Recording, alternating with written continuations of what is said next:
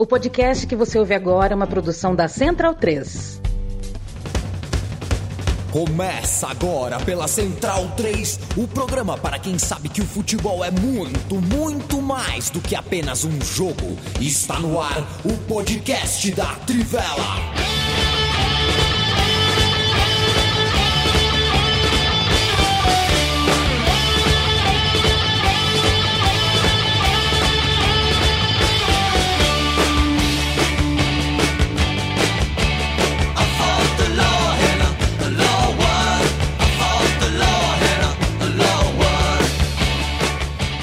Bem-vindo, bem-vinda, amigo e amiga da Central 3 e da Trivela. Hoje é noite de 2 de junho de 2022. Eu me chamo Leandro Amin, estou ao lado de Bruno Bonsante, Felipe Lobo, Matias Pinto, Leandro Stein. Todos, todos aqui muito fãs uh, de Pete. Estávamos cantando aqui antes do programa começar. Todo mundo gosta da Pete, né? O Bonsa estranhou no começo, o Bonsa pensou um pouco, né? É, Pete Pete ou Shakira, Bruno Bonsante? Shakira. Erro ou Piquet, Matias Pinto? Erro. Perfeito. O Felipe Lobo, é, muito boa noite para você. O Marcos Uchoa entrou no Twitter, né, cara? Você já tá seguindo o Marcos Uchoa? Salve, salve, amigos, amigas. Ah. E não, não, não, não sabia, eu... nem sabia que ele tava no, no Twitter. Não tinha, eu, eu perdi essa hoje. Eu gostei dele falando que, como comunicador, ele concluiu que ele precisava estar no Twitter 15 anos depois do Twitter ser fundado. E estava é, cornetando a seleção, né? Foi uma, uma deliberação bem longa. Ele já cornetou a seleção ou Stein? Cornetou a seleção, tava falando sobre a defesa ser muito lenta por causa de Daniel Alves e Thiago Silva. Tava perguntando quem ficaria no time entre Rafinha e Vinícius Júnior para o Neymar jogar, que ele falou que não gosta muito do Neymar centralizado. Já estava dando pitacos mais, mais ácidos. Mas, mas, não é uma das principais funções do Twitter é cornetar a seleção? Eu acho que é, tá é, correto, é, é a maior convergência que, que tem no Twitter. Então. O contrato, quando você entra no Twitter, exige pelo menos 10 por jogo. É. É. Pois é, e a gente vai falar o que hoje? De seleção brasileira. Não sei se de forma mais crítica, menos crítica do que o Marcos Uchoa. É, mas um abraço pro Marcos Uchoa. Agora só falta mesmo o Leandro Stein, né? Entrar no Twitter. Mas acho que tá bom assim, viu, Leandro Stein? Só aquela. Só aquela, o biquinho do beija-flor. Vai dar uma bicadinha, sai e volta mês que vem. Acho que tá bom assim também, Leandro Stein. É, não, não tem muita paciência. O Leandro está é outro caso. Ele entrou e viu, viu aquelas pessoas estranhas e falou: Não, tô fora. Pelo amor de Deus, foi a primeira pessoa mais esperta do mundo.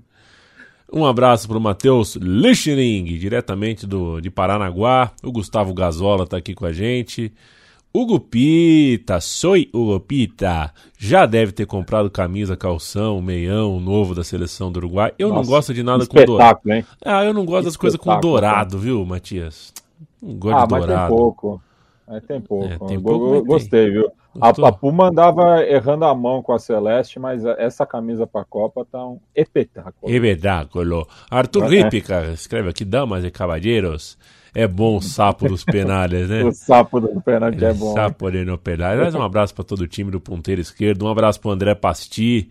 Algum cruzamento para uma final Brasil-Argentina? Acho que não, né, senhores? Quer dizer, é, é, sempre é possível. Se um ficar em primeiro e outro em é. segundo, é, é possível. Mas os dois ficando Acho em primeiro. É na semifinal, se não me engano. Isso, né? os dois ficando em primeiro ou os dois ficando em segundo, se cruza na semifinal.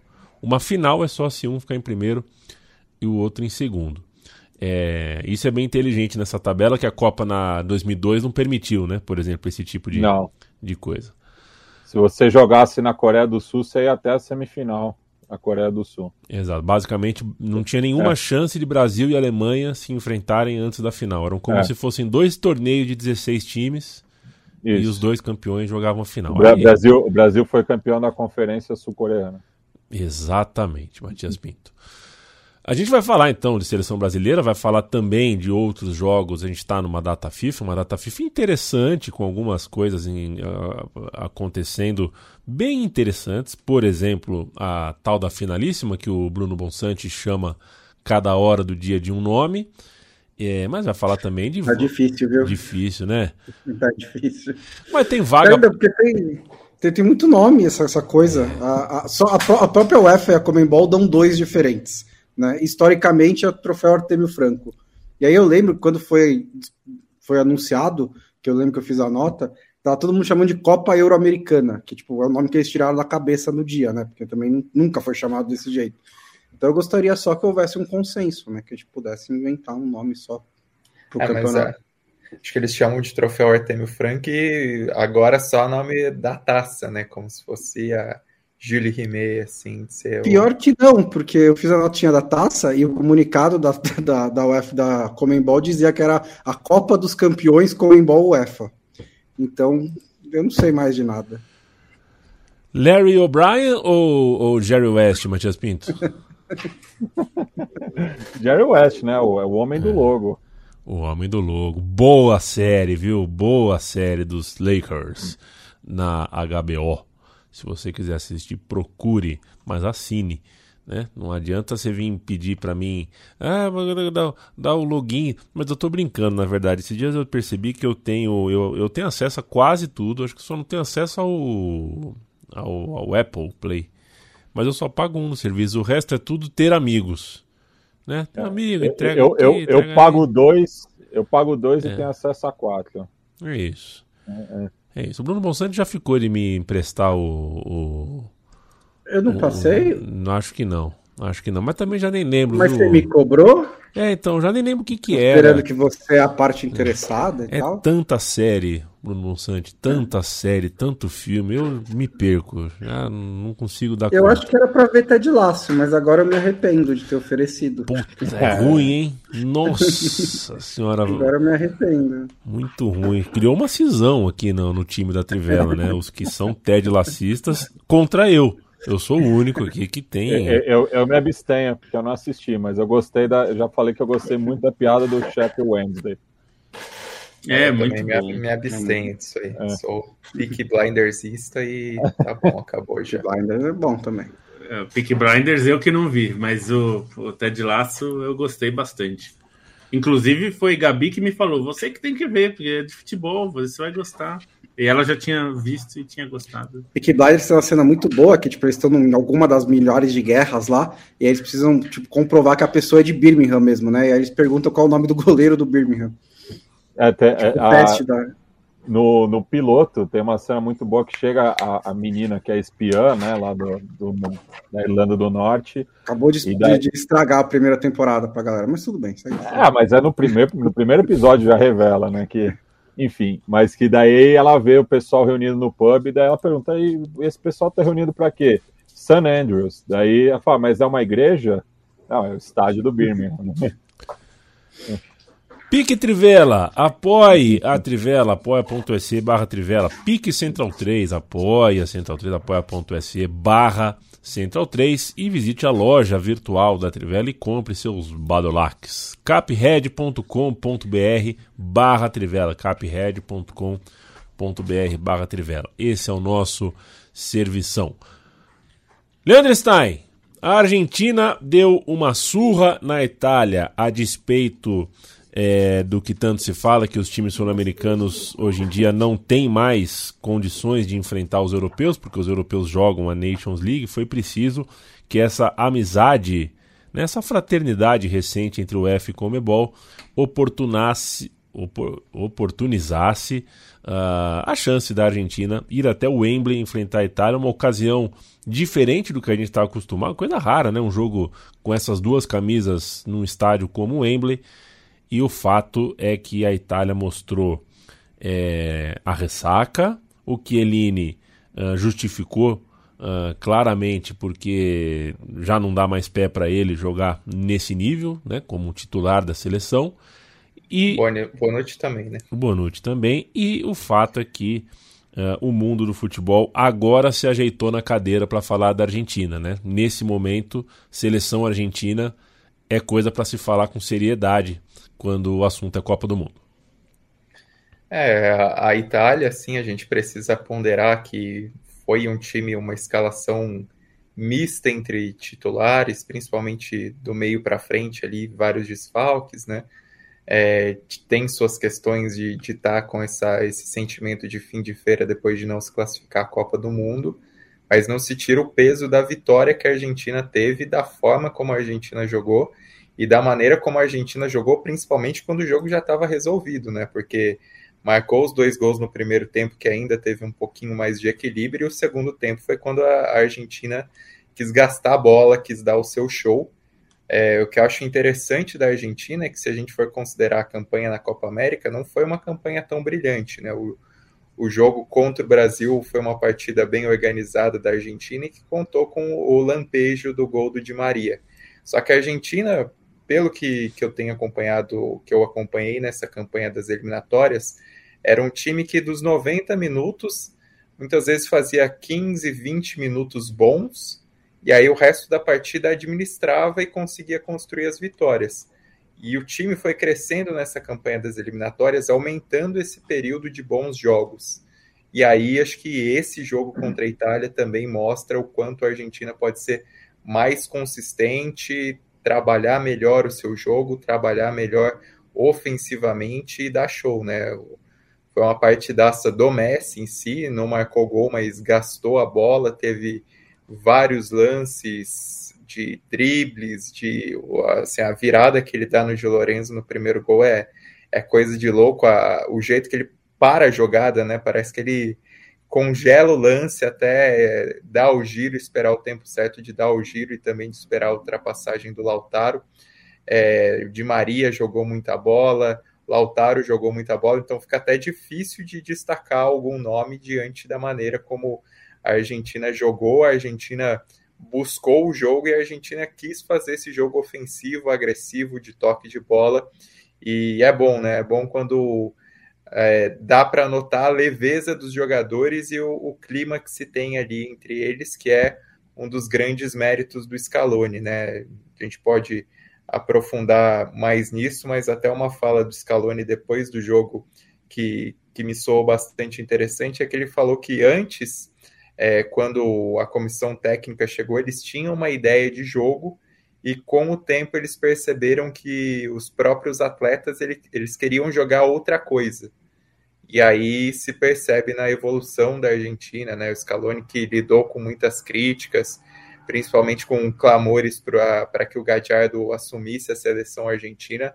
Hoje não, não há dúvidas da, da qualidade do trabalho dele e da maneira como o time cresceu, né? O Scaloni também nessa entrevista ele foi bastante cauteloso, dizendo que a Copa do Mundo é outra coisa, que um, um jogo chave perdido pode mudar esse, essa relação, que a confiança às vezes não é tão benéfica assim mas não se nega que o trabalho cresceu muito, que é uma seleção argentina mais confiante, mais leve, um Messi mais leve para carregar o time, né? Ontem ele parecia, tá escrevendo o texto, ele parecia flutuando em muitos momentos. E é uma Argentina solidária com o Messi, né? Que é, é algo que se viu desde a Copa América de jogadores querendo lutar pelo Messi, querendo é, fazer esse jogo para o Messi, conquistar pelo Messi, a cena dele, jogando, dele sendo jogado pelo alto de novo mostra isso, mas também é uma equipe que divide responsabilidades com o Messi, com mais jogadores fazendo esse papel de, de dividir a responsabilidade, e isso acho que é muito importante, né? Em outras seleções argentinas, um, um grande problema era que, mesmo caras de peso, exceção de Maria, que que sempre dividiu esse, esse protagonismo um pouco mais com o Messi, mas vários jogadores de peso pareciam que tinham medo de decidir, pareciam que é, precisavam entregar a bola para o Messi para ele dar a finalização, para ele dar o toque final. Isso não acontece mais, embora tudo ou comece ou termine com o Messi, que é o cara que, que faz o time flutuar ao seu redor, e esse foi um jogo que ficou bem claro essa, essa forma como o time girou ao redor do Messi. Ele foi, foi muito maestro, né? E, e é um Messi muito mais à vontade na seleção argentina nesse momento do que nesse, nesse período de adaptação no PSG, né? Outro jogador, um jogador que sabe que está no fim da carreira e sente muito mais prazer é, em defender a seleção e, e, jogar numa seleção que já não tem o mesmo nível de, de cobrança sobre ele, o mesmo nível de expectativa pelo fato de, de ter conquistado a Copa América e de, de ter aliviado um pouco essa pressão. É né? óbvio que a Copa do Mundo é outra história e, e, o Messi tem consciência que é a última chance dele, muito provavelmente. Mas é um, um clima prévio que é muito melhor do que o que a Argentina viveu em, em momentos decisivos de Copa do Mundo. Né?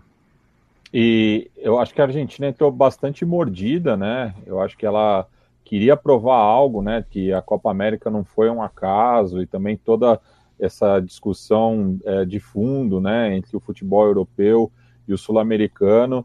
E acho que um lance emblemático disso, quando já estava 2 a 0 para a Argentina, é uma bola que o Messi rouba do Jorginho na intermediária e dispara num, num contra-ataque, quase ampliando a vantagem, né? Então é, mostra o, o, o, o, perdão do português, o tesão que a Argentina estava é, de jogar é, essa, essa decisão, encarou ela é, com muita seriedade, enquanto que do lado é, da Itália, assim, não estou querendo diminuir o feito da Argentina, era meio é, tinha lá, né, a, a, a despedida do, do Chiellini, e mais é, a, a, a, Itália ainda estava num baixo astral, né, por conta da, da eliminação é, da, da Copa do Mundo, né, que, que não vai jogar.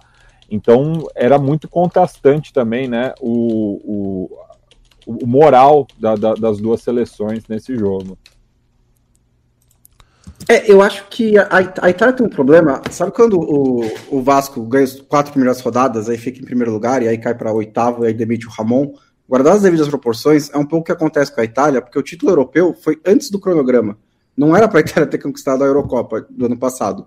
O, Mancini tinha começado uma renovação, estava começando a, a, né, a, desenvolver alguns jogadores, e, e é importante é, mencionar também as dificuldades que ele enfrenta de renovar a seleção brasileira e da seleção italiana, e ele já falou isso várias vezes, porque os times da Série A não dão muitas oportunidades para jovens jogadores italianos, então ele meio que às vezes tem que convocar jogadores que nem estrearam pelos seus times. Quando a Itália ganha a Eurocopa. E aí, é, isso não justifica ter ficado fora da Copa do Mundo, até pela quantidade né, de oportunidades que teve e também pela. É, e também porque perdeu para a Macedônia do Norte, né? Que mesmo com uma seleção que não está ainda no ponto certo, deveria ser um adversário acessível para a Itália. Mas, assim, essa percepção de que a Itália é, foi super valorizado, que a Itália não era tudo isso, uma farsa, sei lá, isso mesmo é verdade, porque o título foi fora da curva, não era na trajetória daquela seleção italiana. E aí, e jogadores daquele que foram importantes naquele título também, né? É, por exemplo, a, o, o Chiesa machucou seriamente na última temporada e ele é, foi o melhor jogador de ataque da Itália durante a Eurocopa. E a Itália, desde a Euro, está com um problema sério de, no ataque, né? Sete dos dez jogos que a Itália é, jogou desde a Eurocopa, ela fez zero ou um gol. Isso está tá, tá sendo um problema na Itália. Ela jogou esse jogo contra a Argentina com o Raspadori, o Belotti e o Bernardeschi no ataque. O Belotti está em fim de contrato no Torino, talvez vá para a Major League Soccer. O Bernardeschi nem joga na, na Juventus direito, né? Ele, ele é meio que um jogador ali que sai do banco, começa metade dos jogos, na temporada anterior foi até menos do que isso. Raspador é o único jogador do Sassuolo. Então, assim, tem uma questão também de, de, de material humano da seleção italiana que o Mancini tem que trabalhar. É, não ajuda para o Mancini, por exemplo, que o Insigne, que é talvez o mais talentoso jogador de ataque da Itália, vai para a Major League Soccer também. Isso vai ser um problema. Mas não ajuda que o Zaniolo não consegue ficar muito tempo sem machucar. Né? Ele seria um jogador que estaria nessa seleção, mas ele sentiu um pouco, de, pouco depois da final da Conference League. Então também tem umas questões circunstanciais, mas no geral a Itália não está com material humano tão bom assim é, para ser uma seleção de primeira linha, e, e, e o que só valoriza né, o título da, da, da Eurocopa.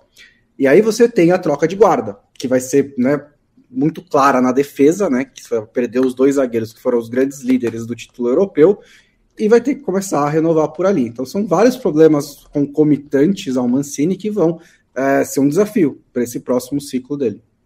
É, esse, esse para mim é o grande, é o grande ponto para a Itália, né? Pensando na Itália que não vai para a Copa, não tem esse compromisso de montar um time para dezembro, né? Para novembro.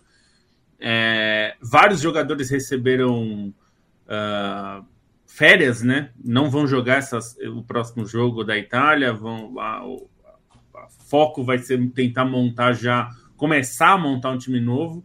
Eu acho que até na É, defesa. a, a Gazeta dello Sport deu hoje, né? O Bernardeschi e o Jorginho e o Verratti e o Insigne estão machucados, né? Então É. a Itália chega bem diferente para esse jogo com a Alemanha em Bolonha.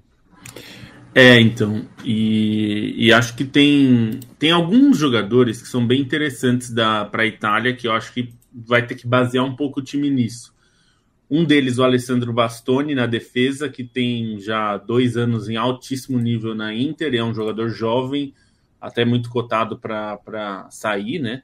É, acho que ele deve acabar assumindo um posto importante na defesa da Itália. O outro é o Gianluca Mancini, que é da Roma, não tem nenhuma relação com, com o técnico, né? Embora tenha o mesmo sobrenome, eles não são parentes.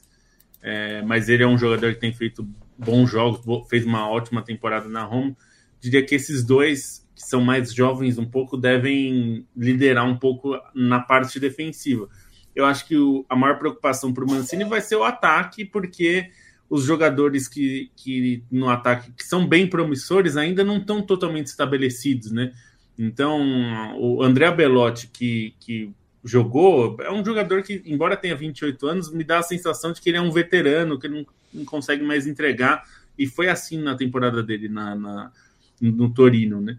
Agora, tem jogadores que são mais promissores, né? O Raspadori do Sassuolo, o Scamaca também do Sassuolo, é, que são bons jogadores, mas que ainda são jovens e ainda não estão firmados, né? Fizeram boas temporadas, mas ainda é, tem muito a provar, né? Então, é, o Chiesa machucado, é o Bernardes que sempre dá aquela sensação também, tá na casa dos 28 anos, também não, não parece que, que engrenou.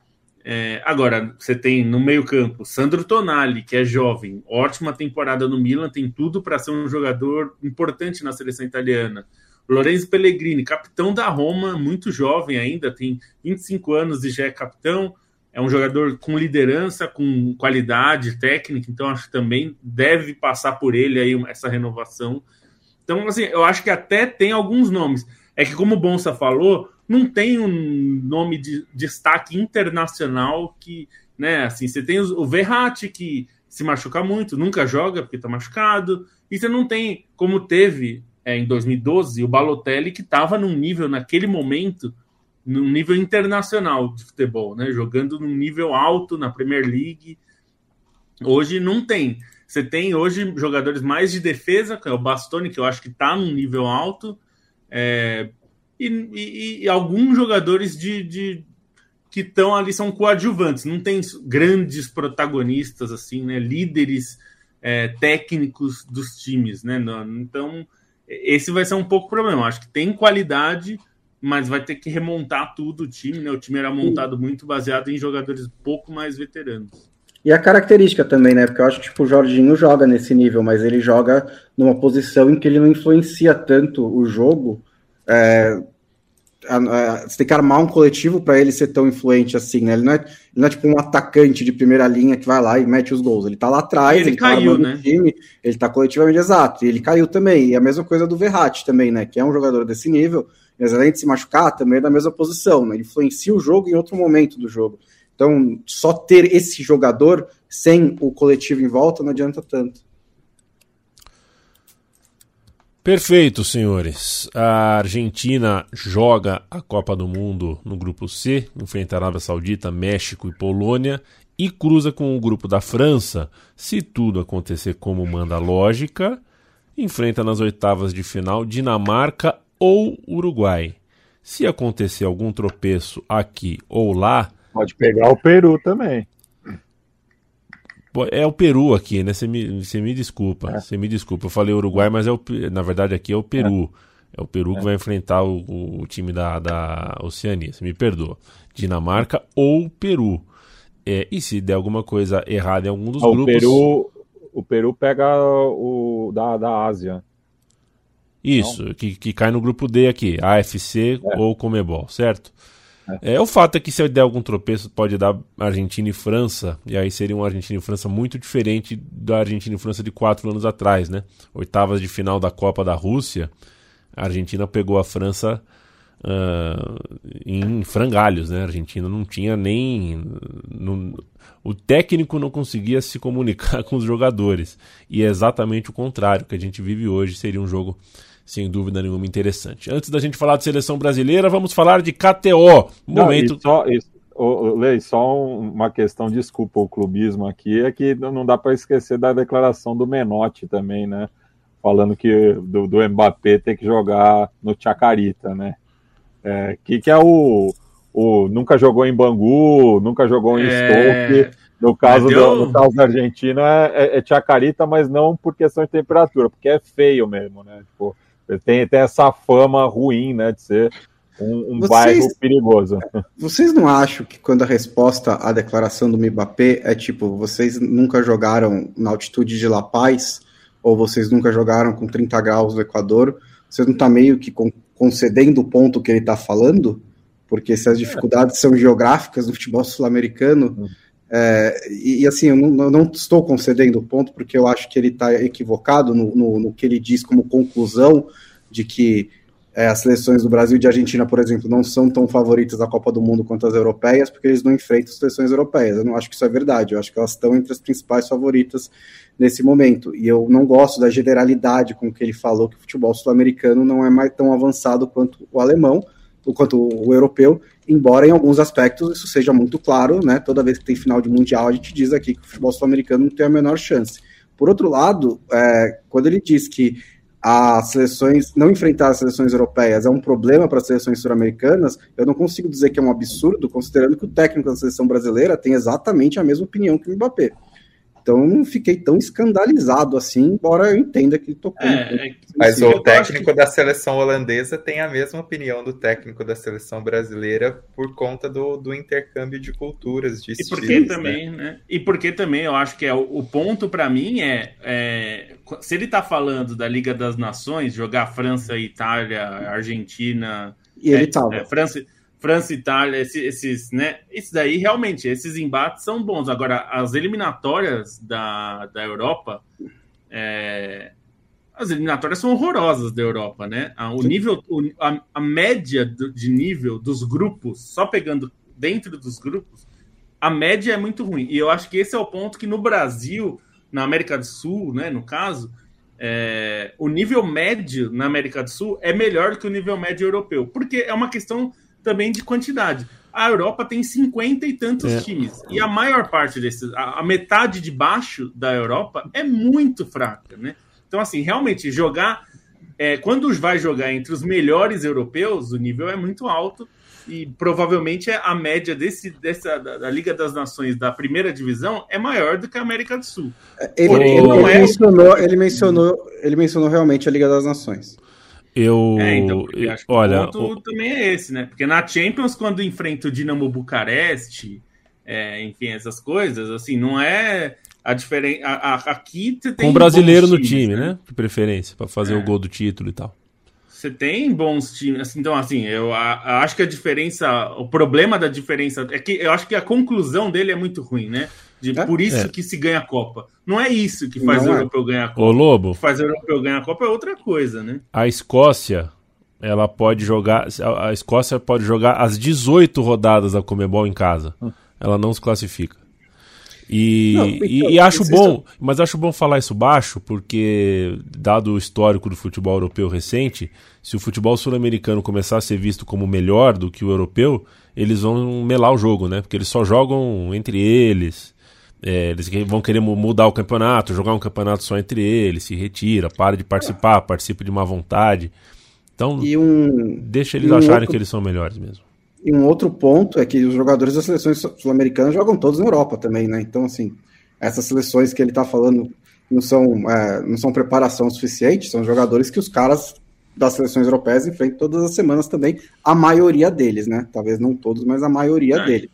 Aí dentro lembrar. disso, até um, um, ponto que o, o Dibu Martinez, o goleiro da Argentina, colocou que é muito interessante é o, o cansaço e o deslocamento que esses jogadores sul-americanos têm é, nas datas FIFA para vir para a América do Sul. Isso compromete não apenas a perda de tempo com a viagem, mas também o, o nível dos treinos aplicados. E isso é algo que compromete os treinamentos em si, porque é, os jogadores precisam de um descanso maior, então os treinos preparatórios eles têm um período menor para acontecer na América do Sul. Assim, a, da, da fala do Mbappé, o grande problema para mim é ele falar que o futebol sul-americano não é desenvolvido como o europeu, usando toda essa discussão, sendo que em termos de é, cooptar jogadores, né? não, não cooptar, é um termo muito forte, mas de, de comprar esses jogadores, levar o pé de obra sul-americana, eles são desenvolvidos também por conta disso, né? Por, por é, o é, questões, né? é por, por, questões econômicas que eles fazem a rapa aqui e tiram os melhores jogadores do é. futebol sul-americano, mas que, como o Yamin bem disse, continuam decidindo Champions League com passe, com gol, né? Com assistência, é, com gol. Eu ia lembrar isso, Stein. Na, a, a, a nação com mais jogadores na final da Champions League foi o Brasil, né? Tinha seis caras brasileiros em campo, seis jogadores, né? Tinha é. mais brasileiro, espanhol e inglês, que eram os times, é, os países dos times. Então, é, a gente tem que tomar cuidado também, né? Claro, futebol de clubes é muito melhor e aí eles têm umas vantagens e tudo mais, mas não é assim. Todas as seleções europeias são melhores que as sul-americanas. Eu acho que Brasil e Argentina estão num nível com umas três ou quatro europeias e é só isso, né? Mas também ninguém falou isso, né? todas não, sim, eu tô dizendo, é que parece que assim, o futebol europeu é mais desenvolvido. Não é bem assim. Bom, o, no, no eu, geral, não é bem eu isso. Eu tenho né? que tocar o programa, gente. É, esse é um, um bom tema. Assim, eu não gosto muito de acirrar essa conversa, mas às vezes se faz necessário mesmo, porque também, sabe, a, a, gente não, a gente não teve a chance de ver o Messi jogar no Boca Juniors. A gente não tem a chance de ver os nossos jogadores passarem muito tempo por aqui, a gente já engole um monte de desaforo. Então, às vezes, é acirrar essa. Né, eu também acho, viu, Bonsa, que o Mapê também não falou. É, às vezes eu acho, bom, também, sei lá, o cara tá, ele tá apanhando por toda uma cultura, não é exatamente o que ele falou. Ele tá, a fala dele representa toda uma cultura e ele tá apanhando Isso. por toda ela. Mas às vezes é necessário dar uma acirrada na conversa mesmo, porque a gente tem brilho. KTO, senhores, KTO.com. Você acessa KTO.com, você se inscreve no site, você faz o seu primeiro depósito usando o cupom Trivela e se fizer isso ganha 20% de free bet. A KTO tem ótimas cotações, fala aqui quem usa. É, a KTO tem um ótimo serviço de, de atendimento. Se você tem qualquer tipo de problema, 24 horas em português, uh, suporte muito rápido para conversar com você. E a gente é, faz sempre a lembrança, né? KTO é parceira da Trivela, parceira da Central 3. Se você gosta de apostar e aposta em outro site, você está equivocado. E vamos, como toda quinta-feira a gente faz, né? Vamos dar os palpites. A gente sempre dá o lobo e o bonsa, né? Cada um oferece a você três dicas para você apostar na KTO e assim ganhar dinheiro. Começa com você, Felipe Lobo. Vamos lá, vamos lá então. É, eu vou só ressaltar que eu tive um incrível aproveitamento de 0% nas, nas, no, no meu palpite. É, mas tudo bem, vamos lá. É, Ucrânia e Gales, o jogo que decide a vaga na Copa, a vaga europeia na Copa é, acima de dois gols e meio. Aqui eu estou apostando no, no, no, entretenimento, né? Eu tô, é quase uma torcida, né? Mas é, eu, eu acho que os dois times têm potencial, porque o, o Bale, quando joga por Gales, ele é top 3 do mundo, né? Se ele jogasse toda vez né, nesse nível, ele seria top 3 do mundo, talvez. Mas é, então a Ucrânia é, fez um bom jogo, né? A gente até falou no dia, foi uma, um domínio até da, da Escócia é, jogando em Glasgow. Então, estou apostando aí num jogo com muitos gols, porque a, a cotação está em 2,54. Eu achei muito boa. É um jogo decisivo, normalmente tem poucos gols, mas esse daí eu acho que vale. Japão e Brasil aqui é 100% no momento empolgou, porque é amistoso, normalmente sai muito gol mesmo, ainda mais o Brasil está num bom momento ofensivamente, então acima de 3 gols e meio, tá pagando 2.71 uma boa cotação, considerando que, né, jogo amistoso, sempre é, sai bastante gol. Eu acho que pelo menos quatro golzinhos vão, vão sair na segunda-feira de manhã. Por fim, Itália e Alemanha. Esse aqui é o contrário. É, a Alemanha está se reformulando, hoje é um time melhor que a Itália. É, e a Itália a gente não sabe nem que time que vai entrar em campo, né? Porque tá uma bagunça ali em relação a essa renovação, não se sabe muito bem qual vai ser o caminho, vai ser um início de renovação. Então não estou apostando em muitos gols, menos de dois gols e meio, 1.92 de cotação para esse jogo. Essas as três dicas da semana. Espero pelo menos acertar uma, né? Semana passada eu errei todas. Vai acertar. Bruno Bonsante. Eu acertei duas, eu só não acertei as três por causa do Courtois, né? Que evitou alguns gols do Salah. E eu fiquei mais triste por outros motivos do que por ter errado a aposta, né? Mas enfim. É, começando na sábado com Itália e Alemanha, é, também eu vou postar, né? Aproveitando essa fragilidade da Itália na, na Alemanha, né? Empate, eu vou pegar o empate devolve a aposta aqui a 1,72 da Alemanha para enfrentar a Itália, mesmo fora de casa. Se empatar, finge que nada aconteceu. Se a Alemanha ganhar, você leva um bom lucrinho aí.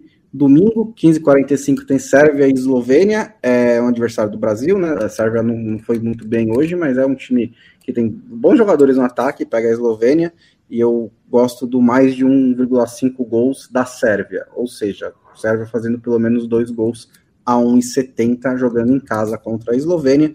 E no domingo, às 13 horas, é, também no Gales e Ucrânia, é, a Ucrânia para se classificar está 1,83. E pelo que eu vi contra a Escócia e pela vibe que está nesse time, né, de jogar pelo povo ucraniano, é, Gales é só para mim ligeiramente superior à Escócia. Tem tipo um jogador muito especial, né, que pode fazer a diferença, pode mudar todo esse panorama, mas coletivamente eu não acho que é muito melhor do que a Escócia e a, Esco a Ucrânia passou por cima da Escócia, então acho que esse 1,83 tem valor.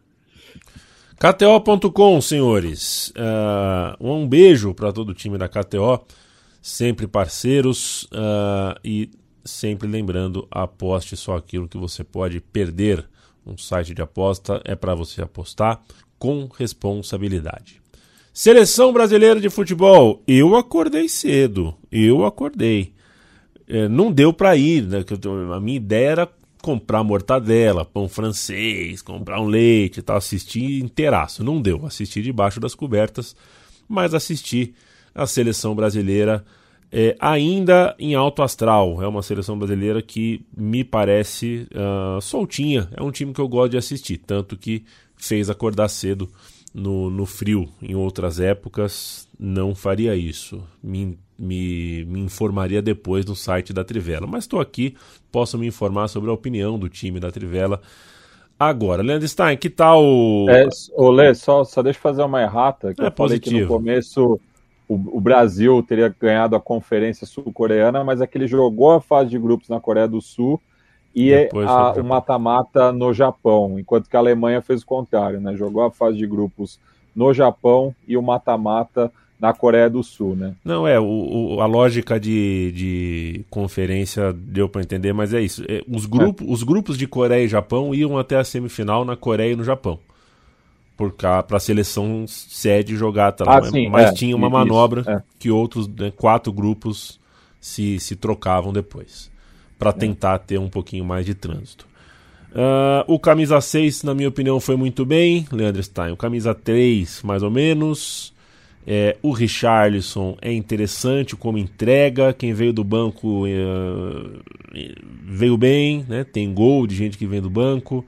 O Neymar batendo pênalti é sacanagem. O Vini não jogou. O goleiro é o único em território nacional que entrou em campo. Uh, que tal para você a seleção brasileira 5 a 1 na Coreia do Sul? Acho que a primeira coisa que me marcou nesse jogo foi o clima de Copa do Mundo, né? Para mim, foi essa partida que bateu. Nossa, a Copa já já tá às portas. Relógio biológico, se... né, Stein? É. Pela questão de. É, para mim é um clássico, né? Porque a cada quatro anos, basicamente, todo aniversário meu é no meio da Copa do Mundo.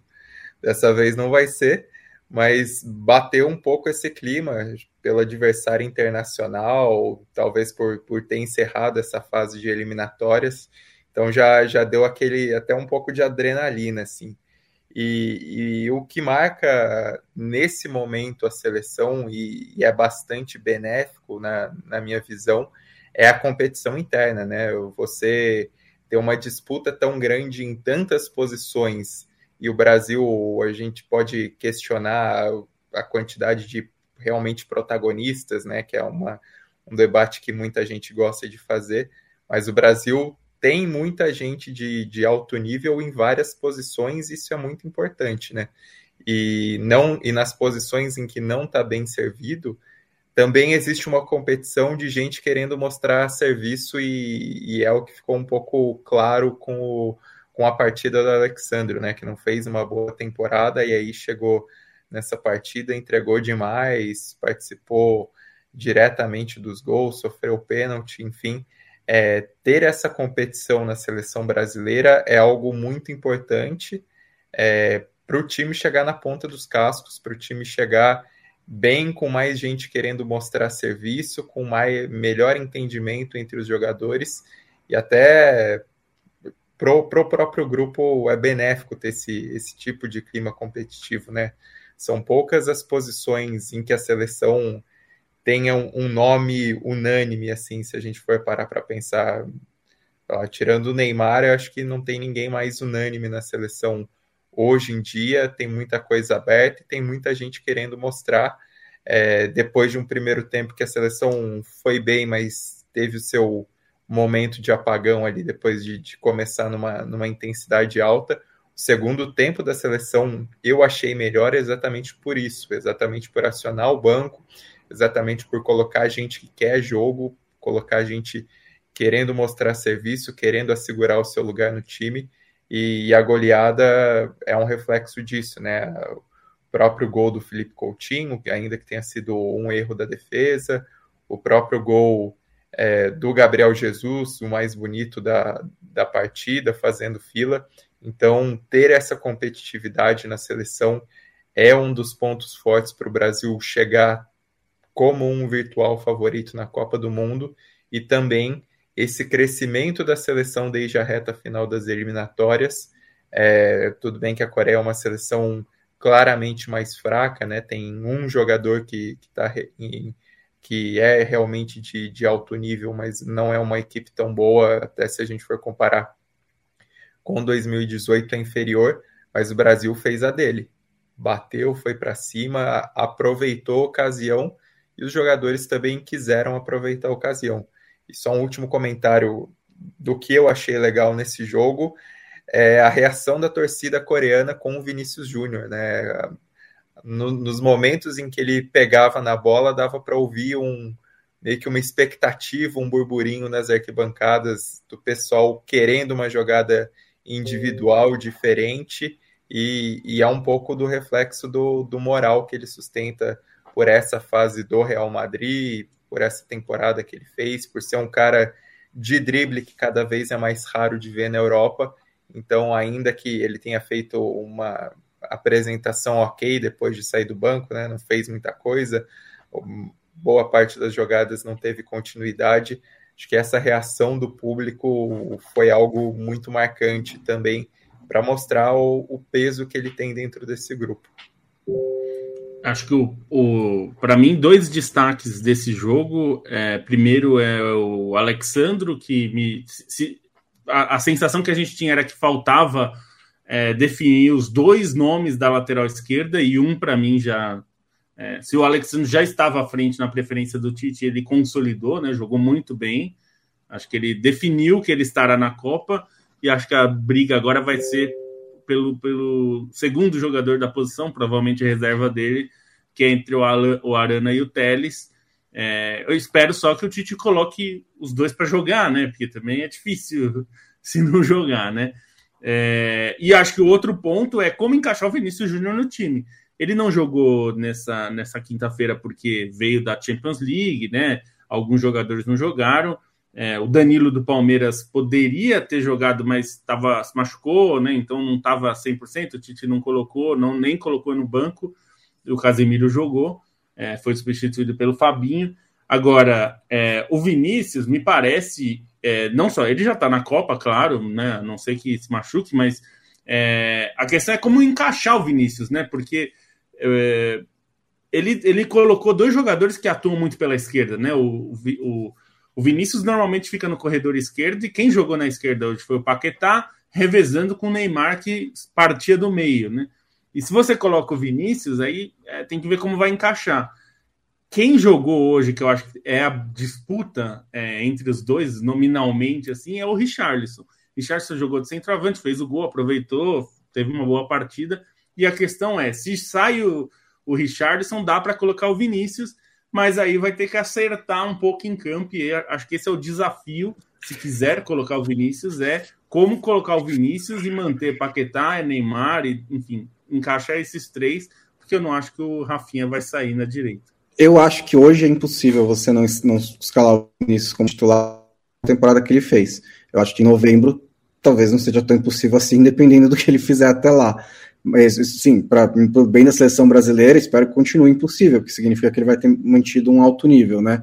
Mas é, nesse momento você encaixa o Vinícius onde der para encaixar, porque ele é o jogador, sim, é, de ataque em melhor forma do futebol brasileiro, considerando que o Neymar, né, a temporada do Neymar terminou em março, é, é o jogador em melhor forma do futebol brasileiro. Então você coloca ele no time e vê como encaixa ali, Neymar por dentro, é, faz um, joga com quatro atacantes, por exemplo, né, em vez de três no meio campo, sei lá, dá um jeito ali de, de encaixar, embora eu acho que o meio campo tá, tá, do Brasil parece muito bem definido também, né, é, mas é, eu, eu, eu eu, eu, eu, vejo o, o, o Vinícius e o, Rafinha eles têm características muito diferentes mesmo. Eu acho que esse ataque está muito é, recheado, né? Até foi uma coisa que o Lobo escreveu na Trivela nesse momento, né? Que a principal briga não é só Richarlison ou Rafinha, mas é também é, quem vai ser convocado, né?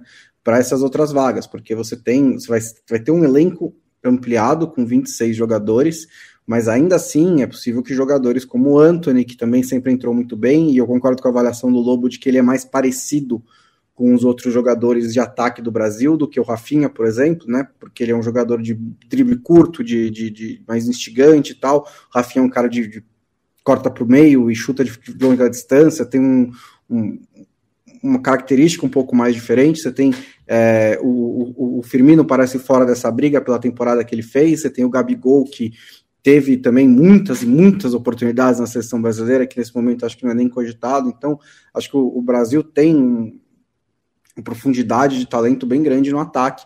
É uma questão mesmo de encontrar quais são as melhores combinações. E às vezes, isso também pode variar de jogo para jogo. Vai ter jogo que talvez você ter a entrega do Richarlison dentro da área é mais importante do que você ter o chute fora da área do Rafinha. Às vezes você vai precisar mais do Vinícius Júnior e menos do. Entendeu? Você pode é, é, é, encaixando jogo a jogo. Acho que só o Neymar que não tem nenhuma situação em que você não tira o Neymar, em que você tira o Neymar do time. Mas tirando o Neymar, é, todos os outros você pode ir adaptando de acordo com o adversário. É que no Brasil a gente tem um pouco de fetiche com o time titular também, né? Parece que semana a semana você tem que ficar discutindo quem que é titular, quem foi barrado, e tanto faz. Mas enfim, é, não acho que precisa ser fixo desse jeito.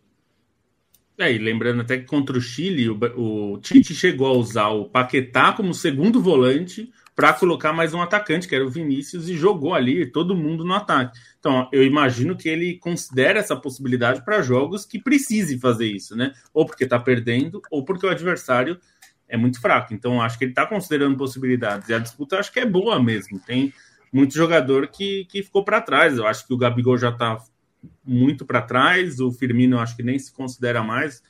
Então, é, tem bons nomes ali. O Gabriel Jesus, que parecia meio longe, é, ao final da temporada dele foi bom e ele tem entrado bem, né? nos jogos na seleção, entrou bem hoje de novo. Então, a, a, vai ser difícil para o Tite fechar esses, esses nomes aí. E eu acho que até o Fred, que era um nome, é um nome muito questionado, acho que ficou difícil assim questionar, porque ele está jogando muito bem há bastante tempo já na seleção, né? Então, é, me parece que a vaga dele é meio certa. A questão é que, por exemplo, tem outro cara que na seleção não tinha jogado bem, não jogou bem ainda, mas no clube cresceu muito, que é o Gerson, que não está na lista de agora, mas eu acho que é um nome que está sendo considerado. Então, onde você vai encaixar? Como você tem 26, talvez dê para levar o Gerson como uma, uma peça a mais, além do Bruno Guimarães, além do Fred. Então, é, a gente está falando de muita opção do Brasil, que há um ano e meio parecia muito difícil, né? Parecia que a gente buscava opções e agora está sobrando opções. Me parece uma coisa boa, tirando a lateral direita, né? Só tinha o Daniel hoje, porque o Danilo se machucou. Danilo, eu acho, inclusive, que vai ser titular na Copa se, o, se, o, se ele estiver inteiro, né? É, acho que até na frente do Daniel, mas é, não parece ter outras opções e o Tite já parece que se conformou com isso também. Uh, eu quero mandar um abraço pro Léo Pereira, pro Jailton Lira, pra Giovanni Freitas. Impressão que Neymar ficará fora da reta final. Será, Giovanni? Um abraço para você, companheiro. Não, ele é, jogou bastante aí nos é, últimos. Jogou os últimos 15 jogos do PSG. Paulo Pereira, um abraço. Um abraço pro Felipe, um abraço pro André Castanho. Boa noite para você também. E, ô Matias, uh, fiquei muito emocionado com os dois hinos nacionais da Ucrânia e da Escócia. Jogo muito grande, é, uma atuação. Uh, eu não, não vou adjetivar, é, mas assim. É, é, é para não ir para a Copa mesmo, né? O, o nível, o nível do futebol é. que a Escócia apresentou, é, assim, não, não dá, não dá para você imaginar que é um jogo tão importante assim. É, e a Ucrânia a um jogo do conto de fadas, uh, a um jogo de. Né? Enfim, a gente vai achar um monte de narrativa, no fim das contas não tem lirismo na guerra, né? Não se encontra lirismo na guerra, mas a gente sorri por quem ama a bola e é capaz de ter um momento de conforto. É, e o ucraniano gosta muito de bola. É, e é, acho que é, tudo conspirava é, acho que também não é o melhor termo, né, mas tudo é, apontava é, que, que, a Escócia tinha melhores condições né, de, de avançar nesse mata-mata, é, até porque do, dos 11 titulares da Ucrânia, seis atuam na liga local que está em suspenso, né? Então são jogadores que estão sem ritmo de jogo é, e, e, que estavam jogando aí um, uma, uma, partida muito importante, né? Pensando que a Ucrânia não disputa uma Copa do Mundo desde 2006, né? O jejum escocês é maior desde 98, mas jogava em casa é, perante sua torcida, é, um, um, jogo realmente com um simbolismo muito grande. Mas a Ucrânia não tomou conhecimento da Escócia e que não sabia reagir, né? Tanto até que o, o, o, o Gordon, né, goleiro escocês, ele teve uma excelente atuação, né? Ele, o, o estrago poderia ter sido ainda maior, mas a, a Ucrânia é, dominou todas as ações é, e construiu a, a, vitória até com uma certa facilidade, né? No segundo tempo é, existe uma reação da Escócia, né? Muito por conta do McGregor, né? Que acaba fazendo o gol, mas ele também estava empurrando, né? Seus companheiros para o ataque, mas já ali no, nos acréscimos, né, a, a Escócia, por assim, é, decisões mal tomadas, é, o, o, fundamento em baixa também, né, o passe não estava acertando, justo a, a, a, Escócia, né, que é, tradicionalmente é, é, construiu né, uma, uma escola de, de passes, né, mas não estava é, conseguindo encaixar né, a, a jogada de ataque, deu dois contra-ataques em seguida, de graça para a Ucrânia, que acabou fazendo o, o gol derradeiro né, do, do BIC, é, e foi o único gol, vamos dizer, local da Ucrânia, né, porque o, o Yarmolenko e o Yarenchuk jogam é, fora do país, né, estavam mais, estava com mais ritmo de jogo, e o Yarmolenko, que inclusive foi muito importante na campanha do Benfica na Champions League, chegando até as quartas de final e tinha feito aquele gol simbólico também contra o Ajax, né? É, então, eu acho que, novamente, o, as condições estão mais favoráveis, evidentemente, para Gales, mas é, essa seleção ucraniana está é, jogando um, um, um, jogo à parte, né? Tá, é, é, tem essa representação é, bem maior, né? E acho que contam né, com, com boa parte da simpatia é, do, da opinião pública europeia, né? Então tem também essa narrativa aí é, por conta da guerra e então tem, tem essa questão, esse é, um doping anímico, assim, vamos dizer, nesse sentido. A seleção ucraniana é mais talentosa do que a escocesa, do que a galesa, acho que isso ninguém é, contesta, e acho que. Bom o Zinchenko, hein? Ah, ok. Puta Achei que você que estava gritando. É, não, Não, tá louco. Que atuação. Não, Zinchenko é muito bom. Nossa Espero que um dia ele consiga jogar num time em que ele não fica preso na lateral esquerda, É. porque o Guardiola não contrata É. outro. É, porque apareceu o Iniesta, então. É. É, então, é uma seleção mais talentosa. A, a dúvida era assim, como que essa preparação, é, que do jeito mais educado possível, você pode chamar de acidentada, é, ia influenciar no jogo. Eles fizeram alguns amistosos com clubes na Eslovênia e foi isso. É, e pelo que foi visto no jogo no- no- contra a Escócia, é, ou a preparação foi muito bem feita, ou esse doping anímico está compensando né, possíveis falhas da preparação. De um jeito ou de outro, foi um time que não pareceu sentir né, esses problemas. E havia um segundo ponto que é assim: a pressão da situação pode ser uma faca de dois gumes, né? Os jogadores podem sucumbir a ela porque estão jogando por um país, ou eles podem se incentivar por causa dela. Também me pareceu por esse jogo que eles estão mais no lado do incentivo, jogaram de uma maneira com, com, com muito coração esse jogo contra a Escócia. Então, nessas duas, juntando essas duas circunstâncias, é, mesmo o jogo sendo em Cardiff, a menos que o Bale faça chover, né, o que é sempre uma possibilidade, já que ele joga duas vezes a cada três meses, é e chove muito em Gales também. é verdade, chove muito em Gales. É possível que a que, que é, é- parece pouco provável que a Ucrânia vai deixar escapar essa vaga, porque é uma melhor seleção do que Gales. Ainda assim, é um jogo fora de casa, é um, um- Gales é um time que consegue travar o jogo também, como a Escócia às vezes consegue. É um jogo difícil, mas eu acho que, que a Ucrânia é, me mostrou coisas suficientes nesse jogo contra a Escócia para eu confiar que ela vai ganhar de Gales. Você, Lobo, prefere na Copa do Mundo País de Gales ou você prefere a Ucrânia? Eu prefiro Escócia, mas não dá mais pra É, escolher. eu essa, também né? preferia, mas. Eu, eu também É. preferia. Eu prefiro Gales, então. Pra ver o Bale na. Ah, legal. é, Assim. É, é legal a história da Ucrânia, mas não é, né, não é. Não é por isso que eu acho que tem que ir pra Copa. É legal, tal, mas ah, acho que. Eu, eu queria ter a Escócia porque vai cair no grupo da Inglaterra. Então a gente ia ter um clássico na primeira fase, assim. Né, a coisa ficando braba ali, torcedores dos dois, né, fazendo aquelas provocações bem britânicas. É, na falta disso, eu prefiro que vá a Gales, porque Bale vai ter uma Copa no currículo e ele é um jogador que é é legal ver na Copa. É. E, e falando em jejum também, né? Desde 58. Desde 58. é, Gales E não- assim, A Ucrânia na Copa não faz nada, né, gente? Também vamos- não, tem, não, tem, não tem uma Copa divertida da Ucrânia na, na vida. É, o- Teve uma também, né? Teve uma e, e que eliminou a, a, a Suíça, né? Que é, invicta, né? É, tem umas seleções que nunca, né, não, não largam, É, mas tipo assim, as Equador, né? participações na Euro também não foram assim, né? É. Uau, que legal ter essa seleção. Mesmo jogando em casa, né?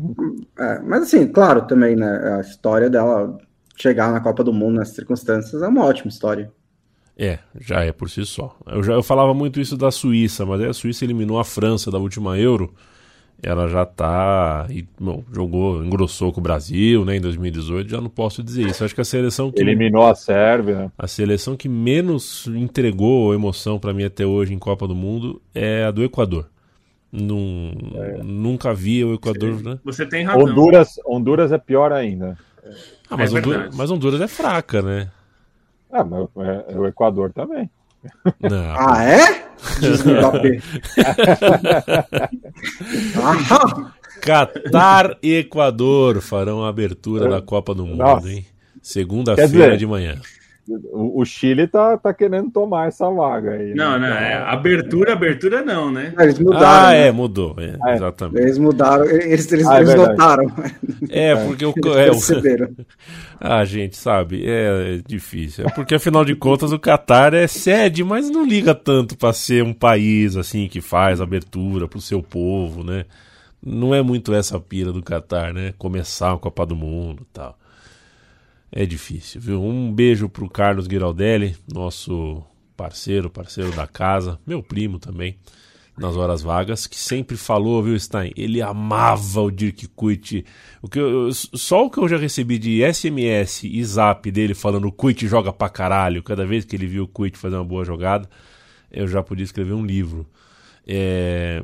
Agora virou técnico, viu, Carlão? Agora você vai poder começar a me escrever assim, ó, puta, ele é um puta técnico, Dirk Kuyt. Tomara que seja um bom técnico, porque de fato era um jogador muito interessante. Ele vai treinar o Ado Den Haag, é, que é aquele time que tem um. Que bicho é aquele? Está é um pelicano? É um pelicano, né? pelicano, né? É né? É pelicano, eu acho. É, tem o filho do Sidorf no time, estava jogando a, a, segunda divisão do campeonato holandês, tinha o filho do Sidorf.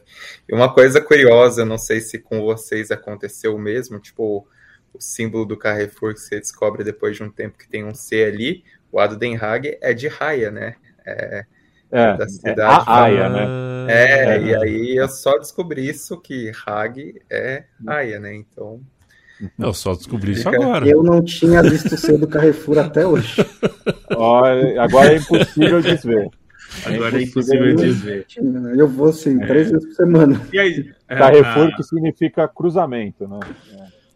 Um belo nome. E né? que nos Emirados não, Árabes tem, outro, tem outro logo. Reta final, é Lobito. Do, do, não, a história do Kurt é legal porque ele nasceu a 20 quilômetros, mais ou menos, de onde é o estádio do, do, do Ten Hag. Né? Então, é um, embora ele não tenha passado por, pelo clube como jogador, ele é das proximidades, né? Como, como cidadão. Ele era quebrada. É, de lá. E ele que. ídolo do Bonsa aí. O Bonsa gostava muito dele. É mesmo? Eram, é, é, eram, eram tempos complicados do livro. Não, bom jogador, pau para toda a obra. Esforçava muito, esforçava é, muito. Não, um jogador de muito respeito. Senhoras e senhores, este foi o podcast da Trivela de hoje, 2 de junho de 22. Bom junho para todos vocês. Nos tungaram a Copa do Mundo em junho. Era para ser mês de Copa, hein? era para a gente já estar tá no veneno aqui.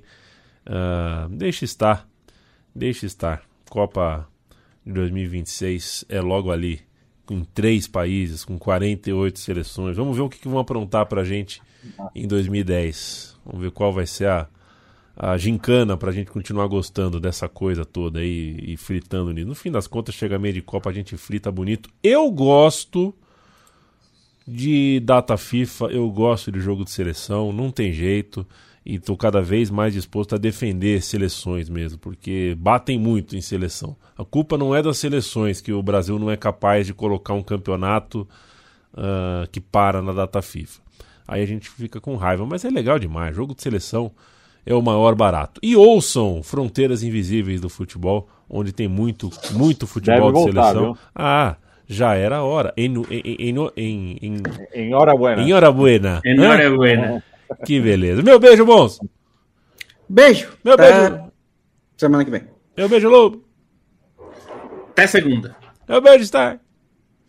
Beijo até segunda. Meu beijo, Madiavi. Beijo até semana que vem. E o meu beijo ao amigo e amiga da Trivela e da Central 3. É sempre um prazer estar com vocês e vocês ficam agora com a porrada que vale a porrada do Super Fight.